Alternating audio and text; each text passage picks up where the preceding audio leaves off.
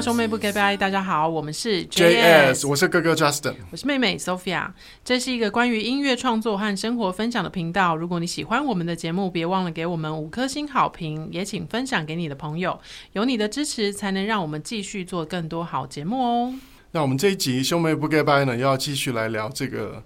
女子图鉴系列，女子图鉴系列，对，我们从东京女子图鉴呢聊到台北女子图鉴。嗯，那其实这个系列啊，呃，我目前已经看了三个版本，就是一个是东京女子图鉴，台北女子图鉴目前播了三集，我也都看了。嗯，然后上海女子图鉴我也看完了。哦，我只有看东京跟台北的。嗯，那当然，东京女子图鉴它很难被取代，因为它是原作。对啊，而且它其实拍的真的非常好，它的剧本到演员的演技，嗯，然后选角什么，我觉得都无可挑剔。嗯，那我觉得第二名是我目前觉得是上海。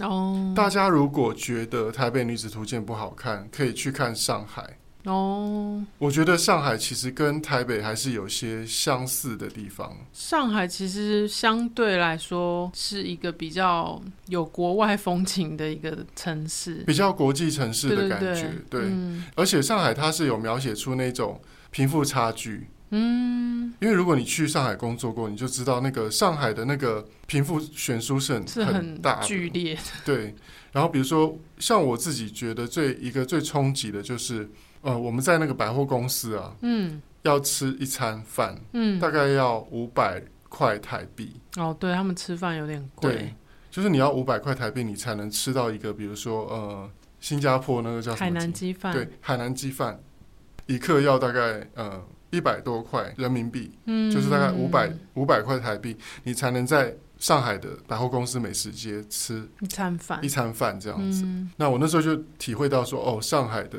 贫富差距很大，而且一般的人其实、嗯、怎么讲，初出茅庐的上班族，他们不会在百货公司的美食街吃饭。哦，真的、哦，嗯，要所谓的小资男女才会在百货公司美食街吃午餐。嗯、而且你知道大陆说的小资跟我们说小资是不一样吗？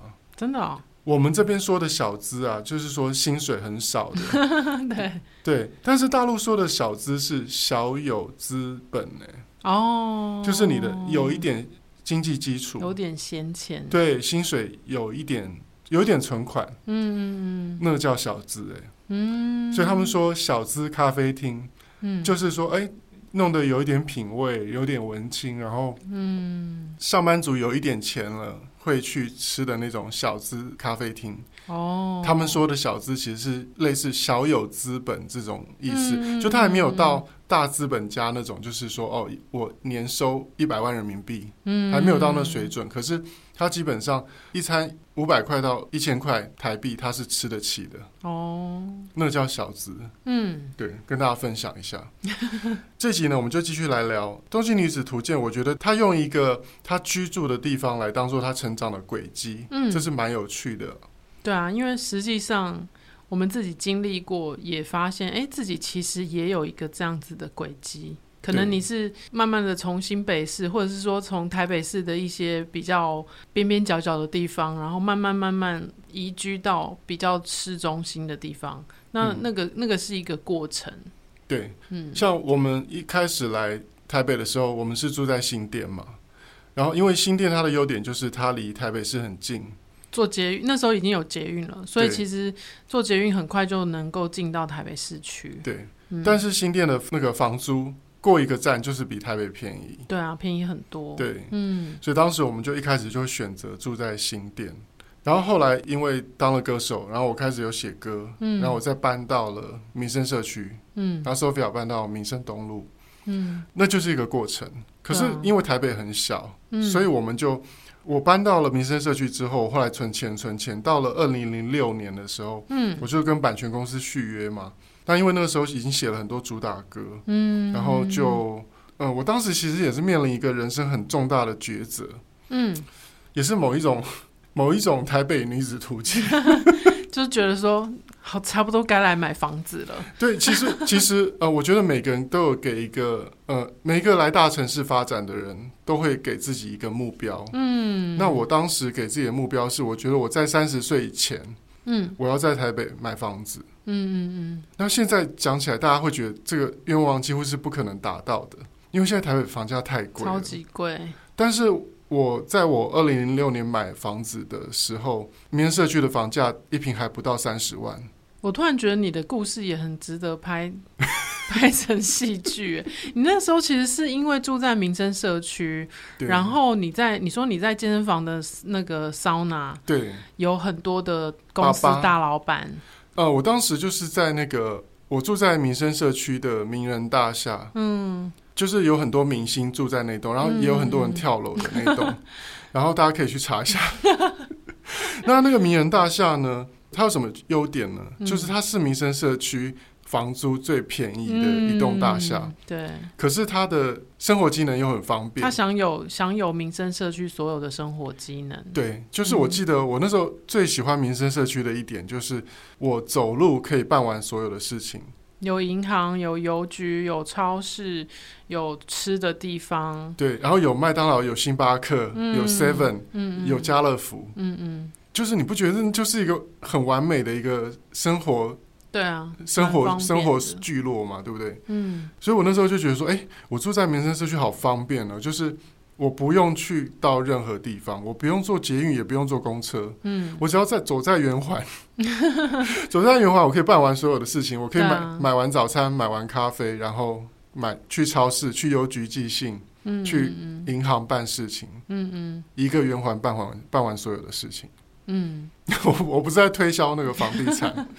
但是，然后当时我就是在那边的那个，我们楼下就有一个健身房嘛，嗯，然后健身房就有那个桑拿，就是呃，平常的时候我就会在那边洗澡，因为你都办了会员嘛，对啊，我相信很多人都会这样，就是去健身房不一定是去运动，你可能就是去洗个澡，就是可以省水，嗯、对，自以为可以省水，对，可是呢，我当时呢就是在那边洗澡的时候，因为那边都是附近的一些爸爸，嗯。就是上了年纪的那种，就大概五六十岁，嗯，然后他们很喜欢聊房地产，对，还有股票什么的，对，嗯，然后我就会偷听那些爸爸们聊天，然后就听到他们说啊，呃，名人大厦今嘛一坪是二十七万呢，安诺安诺，就是他们就会聊说哦，那个海华一今今嘛一平是多少钱，这样都会聊每一栋大楼的行情。嗯、他说哦，呃，去年去年一平才多少钱？这样子，嗯，然后他们就在那边算算算，然后我就发现说，那个呃，去年呢，同一个时间呢，那个名人大厦一坪是好像是二十万吧，嗯，然后隔年涨到了二十五万，我就开始算算算，我就开始算说，哎，一年一坪涨了五万块，嗯，那如果比如说我想买的坪数是大概，比如说是三十坪的话，嗯，三十坪涨多少钱？三十乘以五吗？对，一百五十万，对。嗯那你就会去算说，呃，你那个存的钱赶不赶得上那个房价涨的速度？对。然后到了某一年的时候，到那个就是我买房子的前一年，二零零五年的时候，我听到那些爸爸们在聊天，我就发现说，我那个存钱的速度，那个时候其实一年已经一平会涨大概接近十万了。嗯，就是大家会从比如说二十五万涨到三十五万那种程度哦，因为那时候房价，因为那时候政府没有在管炒房哦。然后我那时候就想说，我就在算算算，我就发现说，一平涨一年涨十万，那我一年大概顶多，我就算不花我所有的版税，就比如说，如果是我要买三十平的房子，嗯，你看到一平涨十万，一年涨了多少？三十平的房子，嗯。一年涨三百万，嗯，一一年我那时候也存不了三百万呢，嗯，然后我那时候就发现说，我存钱的速度已经赶不上房价涨的速度了，嗯，所以我那时候就告诉我自己说，我必须要赶快下定决心，我要买房子，嗯，然后刚好当时就是要跟版权公司续约，然后那时候因为也写了很多主打歌嘛，嗯，当时公司就给我很好的条件，就是 Sony 给我很好的条件去续约。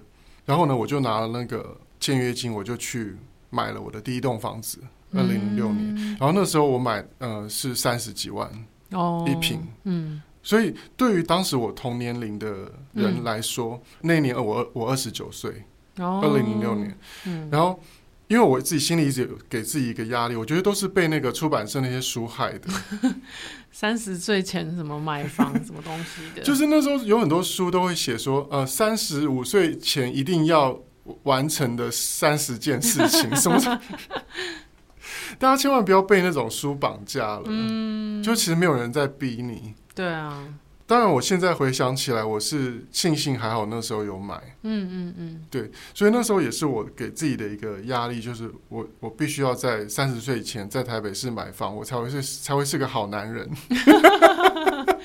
就像在惠比寿的吃吃那个侯布熊。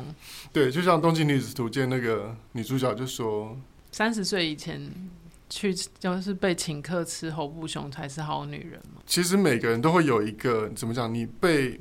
你可能会是被某一些商业的呃 slogan 催眠的，嗯，也有可能是你对于一些怎么讲社会一些根深蒂固的观念影响，嗯，因为小时候我们都一直觉得说，哦，三十岁就三十而立，三十而立就是一个分界点。你看，又有一个叫什么？那个电视剧不是叫《三十而已》？嗯，所以到这个年代，我已经觉得说，嗯，其实现在这个。年代人活得越来越长寿了，嗯，所以我觉得没有必要逼自己一定要三十而立了，哦，因为你才三十而已耶，嗯，我看到那个《东京女子图鉴》的时候，我对于那个三十岁这个关卡，我的感想就是，我想到我那时候给自己设定，就是三十岁我一定要买一个房子在台北，嗯，对，然后我我自己的话是，我。二九跨到三十之后，我就怀孕当了妈妈，生浩浩。嗯、生浩浩的时候，我是三十一岁。嗯，你当时其实也是一个蛮不容易的决定的。嗯，就是也是也是有点类似，就是给自己有下一个那个最后通牒。嗯，觉得说，哎，好像三十岁差不多应该要生小孩了。就算我没有结婚，嗯，我还是想要生一个小孩这样子。嗯。那你现在会会后悔这个决定吗？当然不会啊！虽然虽然我知道最近社群上面好像有一个贴文很红，就是大家都在分享自己很后悔当妈妈 这件事情，哦、但是我觉得这种事情是不能后悔的，应该是说，嗯，每个人有自己的选择啦。嗯，对啊。但是我觉得小孩这件事情真的是不要因为别人说而去做，嗯，真的是你自己要。发自内心想要小孩，你再去做，因为真的当妈妈，然后养育一个生命，这个过程真的是蛮辛苦的。然后你自己要有一定的觉悟，你能够承担得起。嗯，这一切，因为一个生命出来，它就是一辈子的事情，所以不能随随便便因为别人啊，你要不要生小孩啊？嗯、这样子就去生，嗯，千万不要，嗯嗯。对，三十岁分界，像你，你的三十岁其实也是遇到人生蛮重大的一个转转泪点，这样子。嗯嗯。对，我们的三十岁，我们都有做了一些很重大的决定。嗯，这个女主角她三十岁左右，她就是搬到惠比寿嘛，嗯，然后开始一连串的联谊。就跟男生喝酒，然后出去约会，然后想尽办法要认识一个可以让他过上好生活的人。对，可是呢，在这个剧中呢，就是《东京女子图鉴》，她遇到的很多男生，嗯、很多其实他都是家里住在东京，比如说他世世代代住在东京，嗯、或是他们是东京的所谓是港区的男生啊，或什么的，嗯、就是他就是有在说明这个阶级其实。在这个时代，虽然大家都说没有阶级是自由的，嗯、但是其实阶级仍然存在，嗯、存在人们的心里。嗯，所以他们会觉得说，东京其实是有阶级的。嗯，比如说土生土长的东京人，嗯，他就是要娶一个，你再不然就是土生土长的东京人，嗯、然后再不然就是你，你必须要是一个呃那种新娘学校出来的，就是你没有任何自己的理想，嗯，你就是可以。美美的，然后在家里服侍你的老公，然后觉得这样很幸福。嗯，然后平常去花店上课，上一些手工艺啊什么的。他们再不然就是要娶这样的女生。对啊，因为他里面安排就是他原本认识的，他觉得哇，已经这个男的很完美了，嗯、一个港区很有钱的男生，嗯、从小在惠比寿长大，是不是。嗯。然后，哎，港区跟惠比寿是同一个男生吗？啊，好像不是。哦。港区的比较丑。惠比寿那比较帅，然后所以港区那个男生，他是后来因为家里的因素娶了另外一个人，对不对？呃，惠比寿那个啦，惠比寿、那个、哦，惠比寿的，我搞混了。好，这段可以剪掉。嗯，他后来娶了一个那个那什么什么模特儿，读者模特儿。嗯、呃，对，读者模特儿。嗯嗯，然后原因就是因为说。他娶的这个女生没有自己的梦想，他就是全心全意支持男生的梦想。嗯嗯嗯，所以那个其实是蛮东京当地的文化。嗯，台湾可能比较难理解，就是在日本会有那样的女孩子。嗯，可能就念那种新娘学校。嗯，然后呢，她不会有远大的梦想。嗯，然后她大学毕业，她就只是要一个大学文凭，然后她在大学学的可能也就是。嗯，学会以后要如何带孩子，如何做料理，嗯，嗯，如何当一个称职的母亲，嗯，妻子这样子。但是女主角她是一个怀抱着梦想来到东京的一个女生，所以他们就有很明显的差异。嗯，但是呢，剧情很妙的是，他们又安排他们殊途同归。嗯嗯，最后两个人都。离婚了，嗯，那个原本没有梦想的人，突然在结婚之后想起他自己的梦想是开花店，嗯，然后所以他跟那个男生离婚，然后去开了花店，嗯，然后这个女主角她后来也是因为哎、欸、嫁了一个呃嫁了一个老公，她后来也开始觉得说，哎、欸、两个人没有生小孩，好像就是已经。没有一个目标了，嗯嗯嗯，两个人的那个目标已经不相同了，嗯，所以就是最后也还是离婚了。然后两个人又就是这个花店的这个女生又跟女主角遇到一起这样子。呃，女主角她后来嫁给那个丰州那个男生，就是很丑的那个。呃，那个丰州的男生，我印象很深刻。剧情有一个点就是，呃，她一开始会嫁给那个男生，很重要的一个原因是因为她在婚前跟他说了一句话。他说他会支持妻子去完成他的梦想。对。然后后来他有一天在整理家里打扫的时候，嗯，他就发现她老公有一本那个约会守则，婚火守则，婚活守则。然后里面就翻到有一页就写说，要跟女孩子说，我想要支持妻子去完成她的梦想。对。然后他才发现，他才发现让他很感动那个点，原来是婚火手册里面教出来的。对对对然后他，然后他就默默的把它收起来，说 假装没有看到好了。我觉得那个也超好笑的。对啊，就是很很大的一个冲击。对。可是他却默选择默默默把它收起来。对啊，就是让你做了一个人生很重大决定，嗯、竟然是因为其实是书上的一句话。嗯。然后不是这个男生真实的想法。对，然后你看那个男生，就是他回到家，他不是还会有时候会跟他抱怨说：“他说、嗯、有没有煮饭啊？嗯，我我回来就是想要吃吃到妻子做的饭啊。嗯，他他才发现说，这个男人他就是一个传统的日本沙文主义的旧男人啊。对啊，就是觉得所有的家事都是要太太做，即使太太其实也是在上班。对，嗯，就是。我觉得那个可能才是真正他想让他离婚，让他想离婚的原因。嗯，嗯，就是，就是一切并不是像他原本想的那样。对，就是其实《东京女子图鉴》她这个女主角，她是一个新时代的独立女性。嗯，对。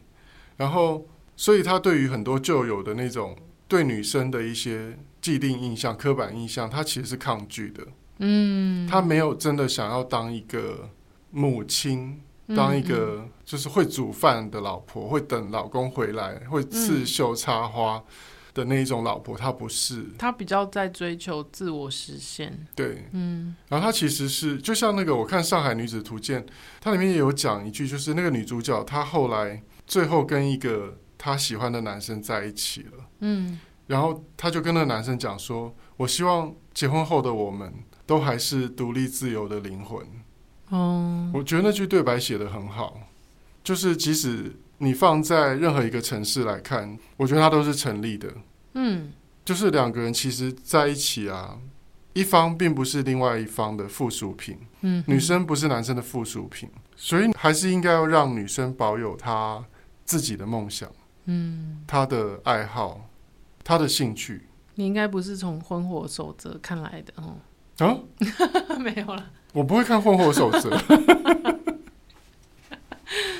我不相信那种东西啊。对啊，我现在就觉得那个什么三十五岁以前应该要完成的三十件事情，那种书都应该烧掉。哦，对，因为其实真的说真的，就是每个人的人生历程不一样，然后每个人会在什么时间点遇到什么事情、什么人，其实都不同啊。嗯嗯，所以并不能这样子就画一个时间点，然后一定要做一些什么，这样子反而会让很多人很有压力。对。嗯就是你反而会把自己逼死，嗯，对。就像我现在回想起来，我我就会觉得说，其实，嗯，就像买房子这种事情，嗯，其实，嗯，当然，我觉得如果用理性的角度来看，就是的确当时房价涨的速度是已经超过你存钱的速度了，嗯，所以那个时候买房子是对的，对啊，你可以用理性的角度去用数字来算，嗯，来告诉你什么时候该做什么。嗯，但是我觉得人生很多事情是不能量化的。嗯，你没有办法去说，呃，哦，我三十岁以前一定要结婚。嗯嗯，然后我要遇见一个收入多少的男人。嗯，然后他要长得像龙泽秀明，这样之类的，就是，然后他要有有有房有车。我觉得那些是你没有办法去设定的。嗯，就你只能在缘分来的时候，呃，看你愿不愿意接受。嗯，比如说这个男生，他就算不是九十分，可是他是七十分，嗯，他是七十五分，嗯，他是八十分，但是他适不适合你，那才是重点。对，而且其实人在每个阶段，你想要的都会不一样，这个就是《东京女子图鉴》它的一个核心。嗯，也许我刚出来乍到东京的时候，我只想要一个平淡的小幸福，嗯，小确幸就好了。嗯。可是，也许当我钱多了，工作更好了，我就想住在更好的地方。这些小幸福可能就慢慢的不能满足我了。对，就是人会一直在进步，然后一直追求更好的东西。对。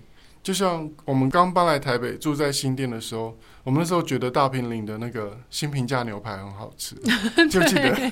我后来还一直回去想要找、欸，但是现在已经没有了，你知道吗？对啊，哦，而且其实，而且其实大平现在也都变得很繁华了，房价可能也不可同日而语，可可能一瓶七八十万都有，也也已经不再是那个时候就是比台北房价便宜很多的一个地方了，嗯。嗯，但是其实那个时候，你看回想那时候的小幸福，也是蛮甜蜜的。其实，对啊，对啊，对，嗯，那时候你吃得起那样的东西，你觉得那样就是就是很棒了。对啊，对，就是那个铁板牛排，然后旁边会有那个面，重点是要它都配古早味红茶，对，就是牛排店，但是配红茶，对。很炫，然后它的那个螺旋螺旋的酥皮浓汤，嗯，很好喝，对，就一绝。对，你知道我就是想念它到，就是后来我还特别跑去宜兰，嗯，去吃。哦，它本店还在？它本店其实，在宜兰。哦，我还带浩浩一起去吃。嗯，对啊，因为那个就是一个回忆当中的味道。对啊，对啊，对啊，很妙。然后，对，我觉得用美食来来作为自己这一路上的一个一个。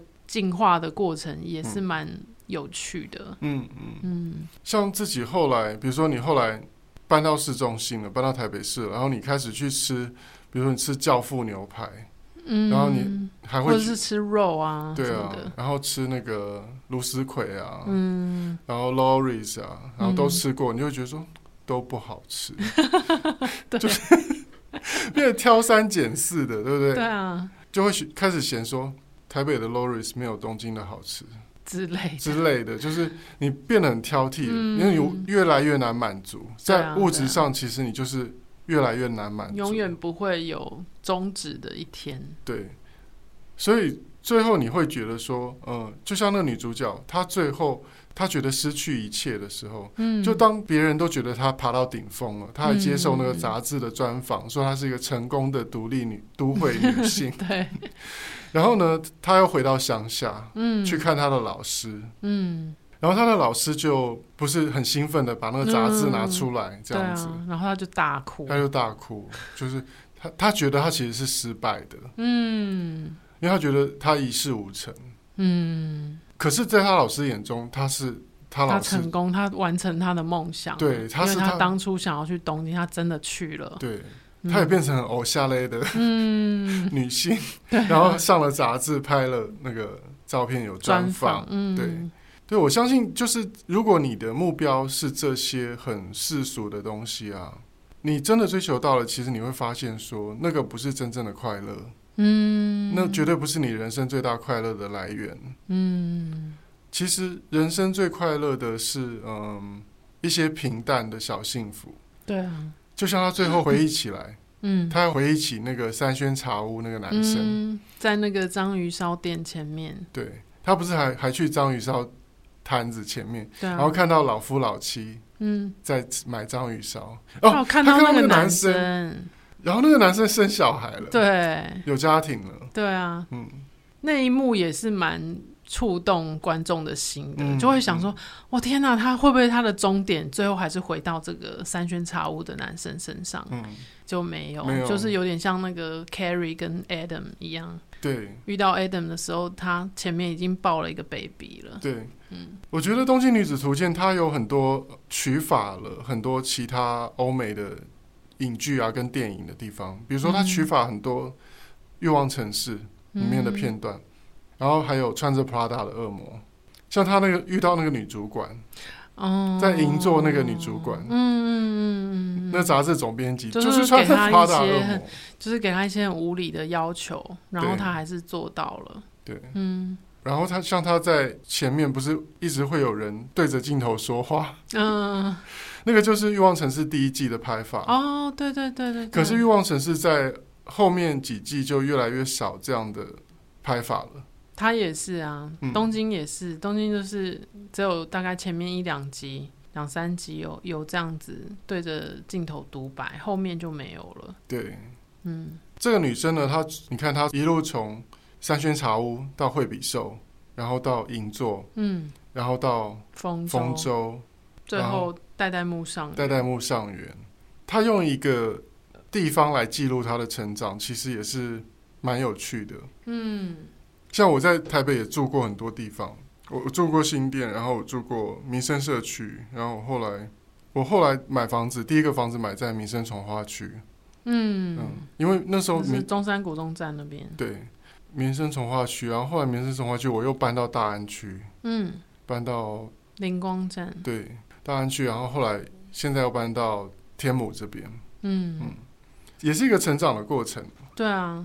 我记得我那时候住在大安区的时候，嗯，那个时候因为常常会去 SOGO，因为在同一条捷运线上，嗯，常会去 SOGO，常会去一零一，所以我那时候都觉得说，啊，就这样，就是会觉得说 SOGO 好好落后，就是跟曼谷的百货公司比，嗯，然后就觉得一零一就这样，因为你太常去了，嗯，可是我现在因为天母人就是常常天母人很少会进城，因为有点远，对。所以我现在久久才会去一次那个信义区，嗯，可是就会觉得哎、欸、很有新鲜感呢。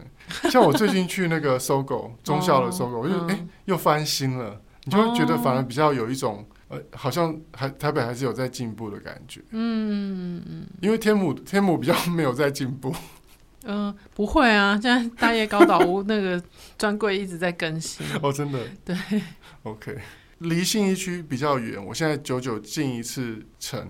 嗯，进一次新一区会觉得，哎、欸，到进到东区会觉得，哎、欸，还有在进步这样子，会有一种新鲜感。嗯，对，就好像那个《东京女子图鉴》，它搬到丰州去啊，嗯，就是丰州其实是一个比较新兴的区域了，嗯，就有点类似二子玉川，只是二子玉川又更更多绿地，更郊外哦，它更稍微像大直，嗯，对对对，对，那丰州它还离市区比较近。哦，但是是丰州是因为那个呃，它是靠近那个丰州市场，就是那边取代那个筑地的那个那个鱼市场，然后呃，丰州那边就是它有一个比较海滨的那个公园，哦，就你可以看到那个台场那边的风景，嗯嗯嗯，对，所以那边就是也是一些比较新的，就是新婚的夫妇他们会选择买在丰州，因为那边。有比较多的也是绿地空间了，就是可以可以跑步、遛小孩、嗯、遛狗，所以你会看到在那边看到一些有钱的那种嗯偶像类的那种夫妇，嗯，或是比较上了年纪，然后小孩可能不在身边，嗯、或是他没有没有生小孩，嗯，然后他们会在那边遛狗啊，就是遛宠物这样子，嗯，对。它里面那个其中一个部分，就是他其实他一开始来东京，他是很向往六本木ヒルズ哦，六本哦六本木之丘，嗯，但是其实他在这个整个东京市区上一直兜来兜去，其实最终都还是没有办法真的进入到进入核心，对他当初最向往的。 六本木之秋，嗯嗯嗯，那我觉得台北的版本他们选一零一，其实好像也是算是合理啦。嗯、但有有些人不以为然，有些人觉得说，好像一零一并不能够代表真的住在台北很多年的人的那种心情，嗯，因为。一零一是后来才盖的嘛？对对，但是我觉得，如果是以说，呃，这个地在这个地方上班的人都是社会的精英啊，嗯、什么这一点来看的话，其实选择一零一还是对的。对啊，因为除了一零一之外，你你应该很少能够说出一个最具代表性的办公大楼。嗯，而且呃，像我的版权公司 Sony，他们以前曾经想要在有考虑租一零一的那个。嗯，在里面就是当公司的那个，嗯嗯嗯，就是办事处嘛。对。那当时他们有问过一零一的租金，其实是非常贵的。嗯。所以你如果以房价跟租金来讲的话，其实一零一它那边附近还是一个指标啦。对啊。就不管是南山大楼还是一零一，嗯，它都是一个指标。里面多半都是外商公司比较多。对。嗯，所以。能够在里面上班，的确还是一个指标了。嗯，嗯，而且你说要拍出像六本木ヒルズ那样子的感觉，那样的建筑，嗯，也是只有信义区比较适合啊。对啊，对啊，嗯，就是像南山大楼那样子。嗯，嗯，所以呢，呃，台北女子图鉴看到现在第三集，呃。 我觉得他对于呃南北差异的那个描那个描写是让大家有点嘚短的，那有点可惜。但是就像我们之前有讲过，就是说如果他是安排女主角是从屏东访寮上来的，可能会差别更大。对，嗯，而且会比较有说服力啦。嗯，或是说从我们长大的地方，比如说你从嗯从东港好了，渔村，对，嗯，因为渔村的那个文化又跟台北就更不一样了。对啊，对，因为像我们以前小学的时候，嗯，同学家是养那个鹅啊的啊，或是什么，嗯、他们都要回去捞那个余温上面那个浮沫，有没有？嗯，要去捞帮爸爸。对，这个讲到这个，我也想到我一个南北差异的亲身经历，嗯、因为我们从小住在东港，然后吃海鲜是一件很日常、很日常的一件事情，所以我还蛮喜欢吃螃蟹的。嗯，可是螃蟹其实很。很难吃，就是它其实需要一直一直去挑啊，嗯、然后那个肉这样子在那个熬里面，嗯、其实很不容易吃。嗯、那我记得印象中，就是我们大学毕业的时候拍毕业制作，然后带着一些同学下去垦丁，嗯、然后我我我们的爸妈就是很热情的招待同学吃一桌海鲜，嗯、然后结果螃蟹台北同学都不吃，嗯。因为他们觉得吃螃蟹很麻烦，好奇怪哦。然后手会弄得有那个海鲜的味道，嗯、有那种腥味，嗯、然后又要一直挖，一直挖，花很多时间，嗯、然后才吃一点点肉。他们竟然不吃，这这个是对我来说是一个屏东从小吃海鲜长大的小孩，嗯、也是蛮冲击的。嗯，对啊，这样反而比较省钱呢。你说因为台北人不吃螃蟹，对啊，就点几只就好了，就你吃就好了。没有，就是都已经点了，可是大家不吃。嗯，我真的觉得哦，很 shock。那就点那个炒面、炒饭给他们吃就好了。是没，就是也是蛮开心的，嗯、但是一方面很开心，然后一方面也很 shock，说哇，竟然就是台北人不吃虾，嗯、就是不吃螃蟹这种很麻烦的食物。嗯、我那个时候其实刚从嗯。呃我那时候念研究所来台北的嘛，然后那时候刚来台北的时候也是会觉得台北人比较时髦，嗯，可是我觉得台北人的时髦是那种比较低调的，嗯，就是因为台北人的时髦其实是在 follow 日本，哦，所以你看到台北比较会打扮或穿衣服的人，他们的发型、他们的衣服的颜色、包包的款式，其实是 follow 日本比较多。嗯，对，包括我们进入的唱片唱片业，嗯，大家也其实都是在 follow 日本的文化。嗯嗯嗯，对，所以大家在谈谈论的啊，造型或什么 reference，几乎都是找日本啊，哦，对不对？你记不记得？而且那时候找 MV 导演拍，就是就是都是说要拍成日本痛啊，对，对不对？一方面我们遇到的。team，我们的 team 比较日系，比较日系。然后我们本身因为单眼皮嘛，嗯、也长得比较接近日本人，嗯，所以他们才会想把我们往那个方向去这样子。对，嗯。但是我现在回想起来，其实都觉得其实蛮人生经历是蛮蛮算是蛮幸运的，因为我们第一张专辑就去东京拍 MV 做造型，嗯，然后那个时候也让我们就开始喜欢日本。然后开始了唱片业跟台北市的这个奇幻之旅。对啊，对啊，就是现在回想起来，我会觉得说，呃，人生每走的每一步路啊，其实都没有白费。嗯，然后那些学习其实都是要让你，呃，在面对下一个阶段的时候的功课。嗯，对，就像我在现在去学校跟同学演讲啊，或是教课。然后讲到那个艺人训练啊，讲到以前在国际公司的经历，嗯嗯、我都会觉得国际公司的那个艺人训练的课程啊，是很扎实的。而且那个课程不仅仅是对于艺人的一个训练，嗯，甚至是让你成为一个都会精英啊的一个必修课。嗯、哦，因为不管是说话课、肢体课、嗯，发声课，嗯，还有什么？化妆课，化妆课，对对，真的，就就是一个东京女子图鉴，就是台北女子图鉴的那种养成的那种课程呢。对啊，所以我们要来开课了嘛。好，接下来呢，就跟大家公布，我们 GS 要开一个 线上课程。开玩笑的，并没有这种课程。好，说了这么多呢，其实我觉得就是啊，呃，从东京女子图鉴看到的，我的感想就是，呃。幸福啊，不是跟别人比较来的，就是你如果像你看那个女主角，她不是常常会跟别人比较吗？嗯嗯嗯。然后路人也会跟她比较，对，比较说，哎、呃，我的男朋友收入也很高哦，怎样怎样。然后或是说，那很有趣。或是她，比如说她跟她老公在那个丰州在那边散、哦、散步，然后会遇到那已经有小孩的，嗯，说我很幸福。对。然后他就会想说：“哎，自己没还没有生小孩，是不是不够幸福？”嗯，所以其实一个很重要的就是说，你要知道你自己要的是什么。嗯，因为不是每个人都需要婚姻，嗯，也不是每个人都需要小孩，嗯，因为你仔细想想看哦，就是人为什么要生小孩？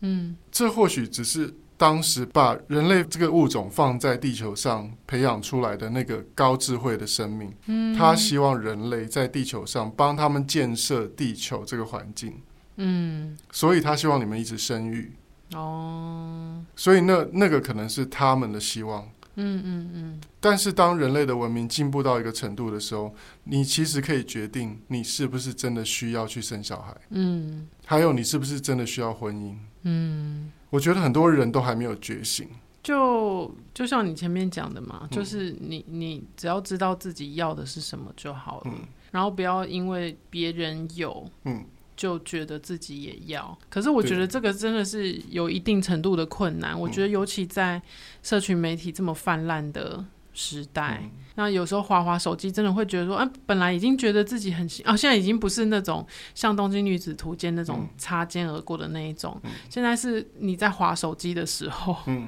你会觉得哦，本来已经觉得自己很幸福，然后滑一滑手机，哎，别人怎么又出国了？哎，别人怎么又买房买车了？哎，别人又生小孩了，怎样的？嗯、你就会觉得说，哎，是不是其实还有更好的人生？嗯，只是我还没有拥有。但是你永远要记住，就是说，嗯，每个人都不会把他的难处，嗯，他的不堪放在 social media 上面，嗯，放在社群媒体上面。所以你看到的永远是光鲜亮丽的那一面，因为每人每个人都使出浑身解数，为了要得到一个赞，嗯，为了要得到一个订阅，嗯，所以他把他最美好的一面，你可能看到他的。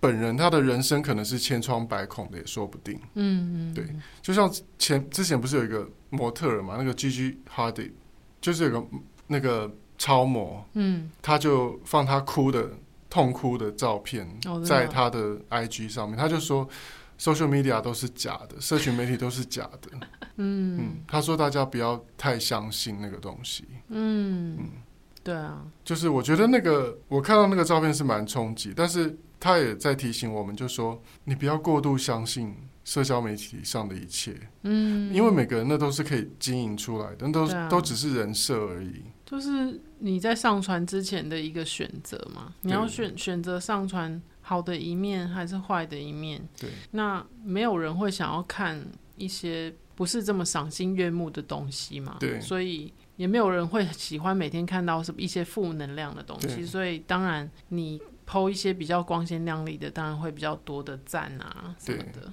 嗯，我觉得人生你要比较是永远比较不完的。嗯，所以你一定要知道自己要的是什么。嗯，像 Sophia 也讲过了，就是别人有的你不一定需要。对啊。嗯，因为我觉得人生是来体验的一个旅程。嗯，你的人生就像是一部电影，你这一部电影你需要的内容是什么？嗯，你的体验其实都是独一无二的。不管你有没有遇到一个很帅的男友。你有没有遇到一个多金的老公？嗯，那都不是重点，重点是你的这个人生的剧情要精彩，要丰富。所以其实某种程度上来说，《台北女子图鉴》它还是有成功的地方。它成功的地方在于吸引大家去说出自己的故事。你会发现很多布洛克开始，也不一定是布洛克，可能甚至也是一般的素人。可能就是开始在社群媒体上面讲自己北漂的过程，嗯嗯，讲自己北漂的故事。嗯，那我觉得这个也许才是他这个剧真正的价值。我觉得你做这个 ending 非常好。对，我觉得大家其实看到越来越多的人开始诉说自己北漂的故事，然后包括说他们在职场上，嗯，曾经遇过的一些南北差异，嗯，然后给予他们的一些激励，或是呃冲击，或是成长，嗯，那个才是珍贵的部分。对啊，但是无论如何，我觉得还没有看《东京女子图鉴》的朋友，真的可以去看一下《东京女子图鉴》，因为我觉得它是一个。拍的非常用心的一个剧，嗯，有一些小细节，嗯，我觉得至少要看两遍，嗯嗯，因为有些东西它其实是有铺梗的，你看第一次的时候可能哎不经意就错过了，但是你如果在看第二遍的时候，发现说哦，其实它这个小小的一个细节，可能是后面一个很大的重心，对对，因为它里面常常会有那种回马枪，嗯，对对。对对。对所以我觉得无论如何呢，就是不管你是北漂也好，或是你是上漂，或是你是 还有什么漂，我也不知道。哎，ending 是你。不管怎么样呢，你就是活得要让自己开心，然后不要去跟别人比较。对，这是重点。然后说好你自己的，演好你自己的故事。对。那最后呢，欢迎大家来追踪 JS 的脸书专业，还有兄妹不该掰的 IG Bra Sis Talk。还有我们两个人的 IG，我是 Justin 零二零六，Sophia 是 JS Sophia，也欢迎你把听节目的心得或未来想听到的内容留言跟我们分享。这一集兄妹不该拜就到这边啦，我们下集见，拜拜。